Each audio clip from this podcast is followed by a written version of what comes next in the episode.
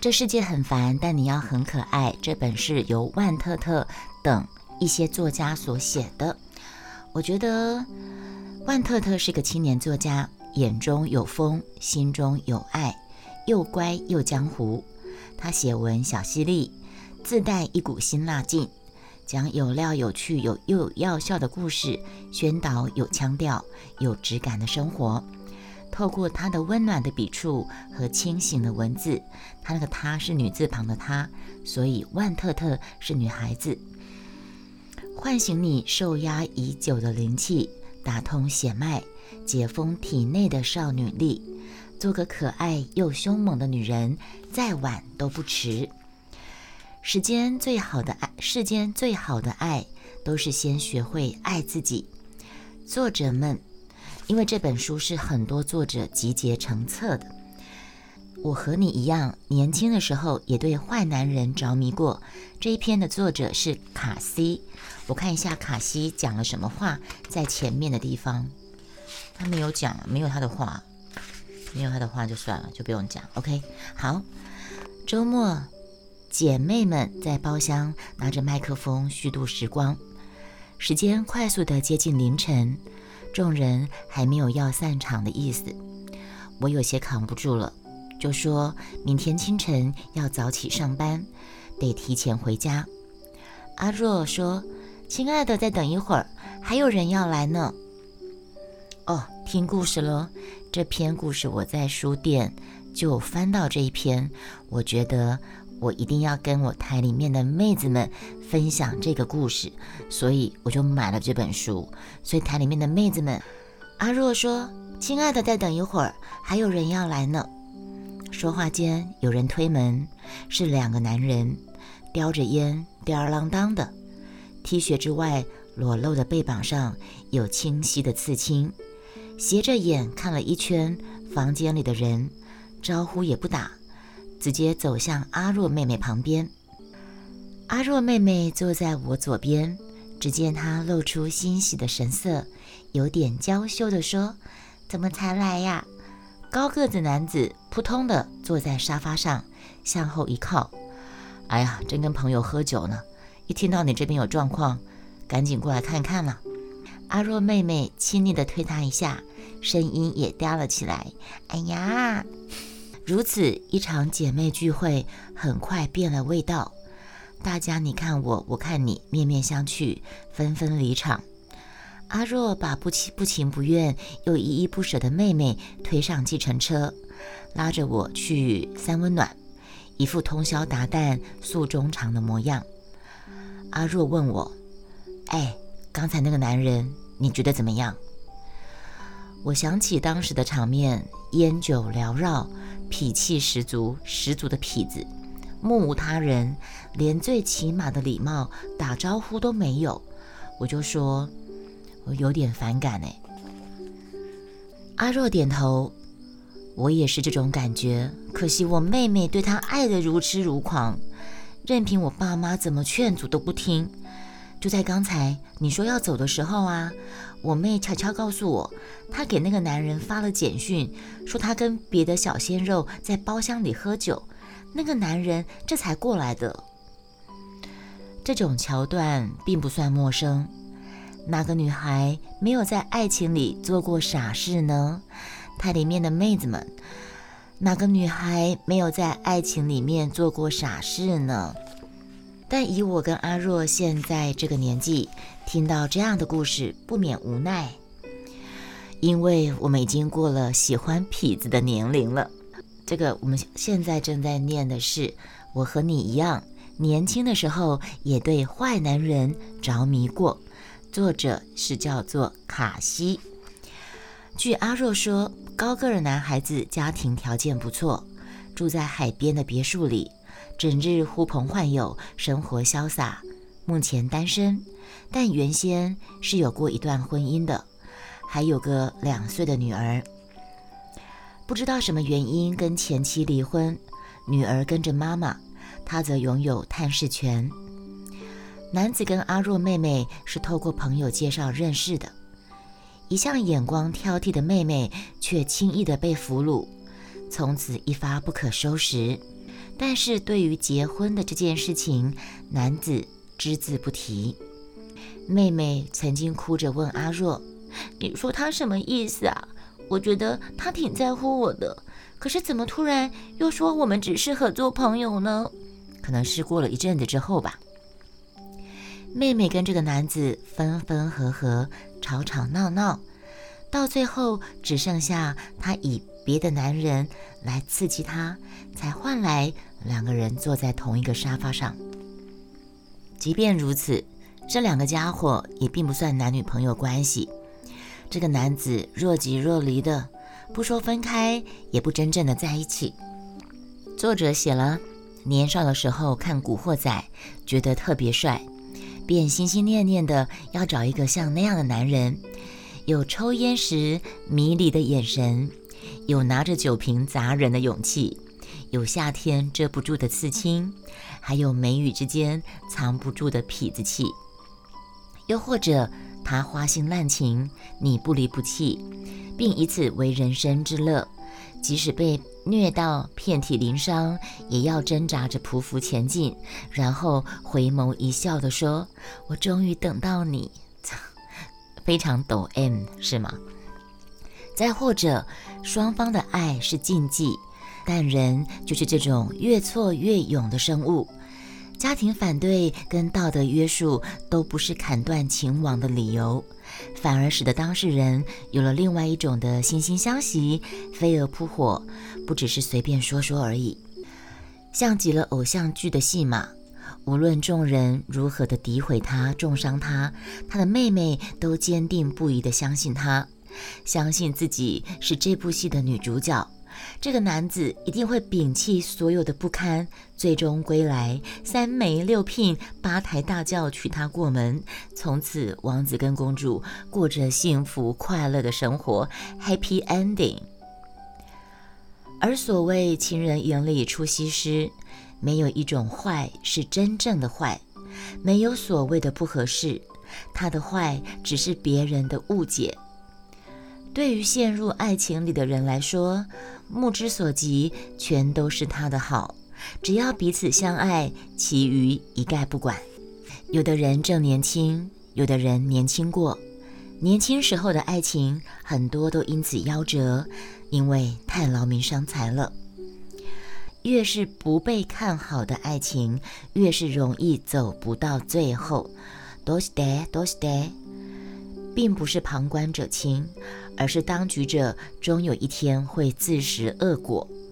蓦然回首，才发现，为什么当初自己会喜欢上如此不堪之人呢？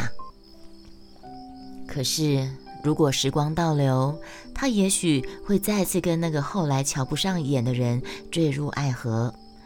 爱情到底是肤浅还是深刻，全看你自身的力量。你年轻，缺乏对事物本质的判断，就容易看人只看表面，所以会爱错人。然而，当我们年轻的时候，是不知道未来会发生什么事情的。我们不知道未来会遇见更好的人，不知道安稳比漂泊更幸福，不知道爱情大可不必劳民伤财，而是和气生财。也不知道一家三口围在沙发上看电视，比深夜酒吧买醉更令人羡慕。呃，念到这一段，不知道爱情大可不必劳民伤财，我就想到我在银行上班的时候，有一个同事，男生在情人节捧了九十九朵玫瑰，订了一个很贵的情呃情人套餐，请了。交往很多年的女朋友求婚，然后住了一个晚上情人情人套房。好，然后结婚典礼，我们银行同事大家一起到他呃结婚典礼庆祝，呃，见证他们的爱情终于走到了开花结果的那一天。然后婚姻半年还是三个月还是六个还是六还是半年结束离婚，所以。九十九朵玫瑰，又是住旅馆，又是吃情人大餐，劳民伤财呀！结婚之后呢，还不是分手了，还不是离婚呢？年轻是用来试错的，即便所有人都反对你跟他在一起，但是你仍旧怀抱着无上的勇气，躲在他怀里，想象着天荒地老。当年轻的冲动过去之后呢，人是会在时间中进步的。你的择偶标准开始提升到对经济条件、社会地位、是否有责任感、是否可以保护自己等多方面。有时候想起从前，只剩下摇头苦笑，不知道过去是如何瞎了眼，看上那个档次的渣男。张爱玲在《金锁记》的开头说过：“我们也许没有赶上看见三十年前的月亮。”年轻的人想着三十年前的月亮，应该是铜钱大的一个黄红的诗晕，像朵云仙，像朵云轩信笺纸上落了一滴泪珠，陈旧而迷糊。老年人回忆三十年前的月亮是欢愉的，比眼前的月亮大、圆、白。然而，隔着三十年后的辛苦路往回看。再好的月亮，也不免带点凄凉。才华洋溢像张爱玲，她回首跟胡兰成的情爱过往，她不知道是悔还是不悔。胡兰成他年长于张爱玲，几乎跟他的父亲年纪相仿。胡兰成将近是张爱玲父亲的年纪，张爱玲跟他相相恋。他无德，跟他相恋相斥之初，家中已经有第二任妻子。哦，所以张爱玲跟胡兰成谈恋爱的时候呢，胡兰成已经家里有第二任的妻子了。这个胡兰成滥情，在跟张爱玲相恋当中，一朝异地，没多久就跟别的女子同居，恩爱非常，甚至到后来。胡兰成在张爱玲面前仍然会跟别的女人诉衷肠，好一派妻妾融融。每个男人都希望自己是雍正是吗？可以演《甄嬛传》的四爷是吗？唉，胡兰成不忠，被千夫所指，万人唾弃，他是人人痛恨、得而诛之的汉奸。在张爱玲的人生当中。即使被胡兰成如此的辜负，他仍旧不忍心看胡兰成颠沛流离。啊，即使分手，张爱玲也要付上三十万稿费来惦记这场有始有终的爱情。然后胡兰成拿了钱去了日本。或许，哇，原来张爱玲跟胡兰成的爱情是这样的一段过程。张爱玲爱上胡兰成的时候，胡兰成家里已经有第二任太太。然后呢，跟张爱玲在一起的时候，只要分开，他还是会去搞七捻三的，甚至到最后也不加以掩饰，也不用掩饰了，就直接在张爱玲面前跟其他女人打情骂俏，好像自己以为自己是雍正皇皇帝一样，左拥右抱，以为自己是西门庆，可以三妻四妾、五妻六妾，什么东西啊，王八蛋！或许在张爱玲的眼中，胡兰成只是那个文采飞扬、风度翩翩的男子。胡兰成在某个时刻懂她，在某个时刻成了张爱玲心里的支柱。世人面前骄傲的张爱玲，因此坠到了尘埃里。张爱玲的爱情是尘埃里开出的花朵，也许。在女人的爱里有太多想象的成分，没错。台里面的妹子们有没有听到？在我们每一段关系里面，仔细想想，是不是有太多想象的成分？我们是不是都在自神功发酵呢？自作多情、自我催眠、自言自语、对号自己对号入座，然后呢，又在自问自答呢？也许你看这个作者跟我讲，心有灵犀一点通。某年某月的某一天，那个男的出现了，成全了这个女孩子的所有期待跟憧憬。像张爱玲一样，她想要打造一场倾城之恋。她爱的并不是那样一个男人，只是那个男人刚好装了她的梦。张爱玲要的是她当时所需要的。我们很多时候喜欢上的是喜欢的感觉，我们有时候迷恋的是迷恋的那个习惯，我们喜欢上的是喜欢上人的梦，喜欢上人的那个时候的心路历程，喜欢的习惯，而不是那个人。而那个喜欢你喜欢上的那个人，是你脑补出来的人设，是你把你自己的想象，或是在你某个脆弱时期，他的温暖刚好走进你的心，然后你就自我催眠、自我想象、自我欺骗，然后再自问自答。呃，多一句，在跟海王渣男。谈感情的过程当中，百分之九十九都是女孩子的自我神功发挥到淋漓尽致的时刻。台里面的妹子，你们仔细给我听好了。所以，我们其实有时候只是喜欢喜欢人的感觉，没错。我们有时候喜欢的是一种习惯，我们有时候喜欢的是喜欢人的感觉。我们喜欢的是被喜欢的感觉，也喜欢去喜欢人的感觉。然后那个人刚好在某个时间出现，但这个人其实并不是对的那个人，只不过时间刚好。我们有时候喜欢的就是一种假象，一种自我催眠的假象。嗯。然后呢，就像这个散文讲的嘛，他爱的并不是那样一个男人，就像在。很多网络上交友上认识的某某一段情感关系，你们后到后来都会发现，这个人其实并不是你所喜欢的、你希望的、托付终身的，或者是你想要跟他长久走下去的那个样子、条件、能力的人。只不过在某个时间，在你某个心灵空缺的时候。他的温暖，他的嘘寒问暖，他的一些对普遍所有的人释放出来的善意，被你自己去解读成他对你有特别的好感，然后你就走心了。嗯，就这样。云峰说，张爱玲是因为自己有逃避依附，分手给钱是交往时男生给予生活支柱，对于张爱玲只是还钱罢了。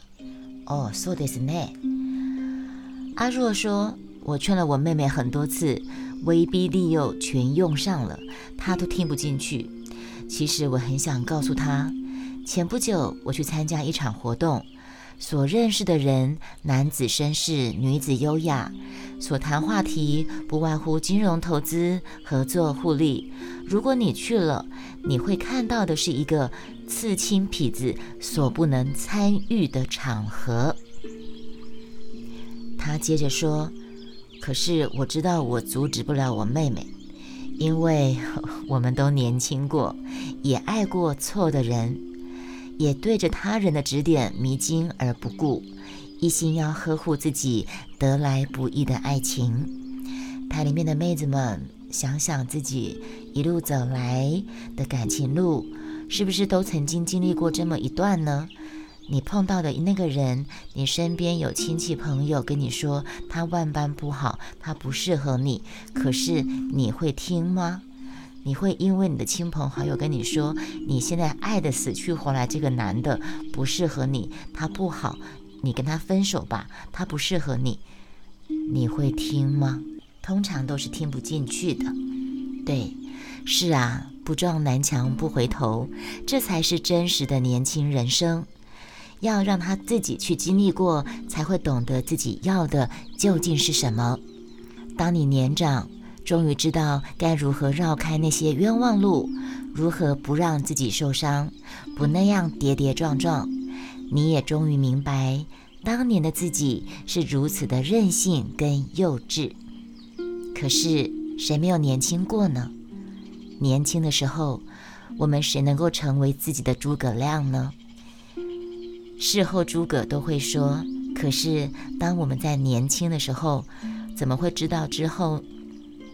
啊，应该是说，当我们过尽千帆，当我们到了一个人生境界的时候，走过年轻的路，流过一些眼泪，痛过一段又一段之后，回头看，就会想说：“哎呀，年轻时候怎么会去喜欢上那样的男的？”可是那就是我们年轻的我们的青春岁月呀，不是吗？大家好，我们来念这篇的最散文的最后一两段。你总是没有办法听凭别人一句劝告就放弃自己的坚持，对吗？你总是要撞到头破血流，才知道什么样的创伤药最好，什么样的人不能爱，什么样的人会成为你小时候长过的水痘，一生只得一次，下次就免疫了。嗨，黑格尔，欢迎加入直播间，来。不撞南墙不回头，这才是真实的年轻人生啊！必须要经历过，才会懂得自己要的究竟是什么。当你年长，终于知道绕如何绕开那些冤枉路，如何不让自己受伤，不那样跌跌撞撞，你会终于明白，当年的自己是如此的任性跟幼稚。但是年轻可以试错。可以去尝试的去犯错，可是人生却不允许你一错再错。如果可以，请在面对爱情的时候，适当的理性一些。年轻不是放纵的借口。台里面朋友听到了后面这句作者语重心长的呼吁，来，耳朵打开。呼吁什么呢？年轻不是放纵的借口。有些得不到回应的爱，有些消磨，有些消耗，磨损你身心的感情。有些对你来说太坏的人，离开要趁早。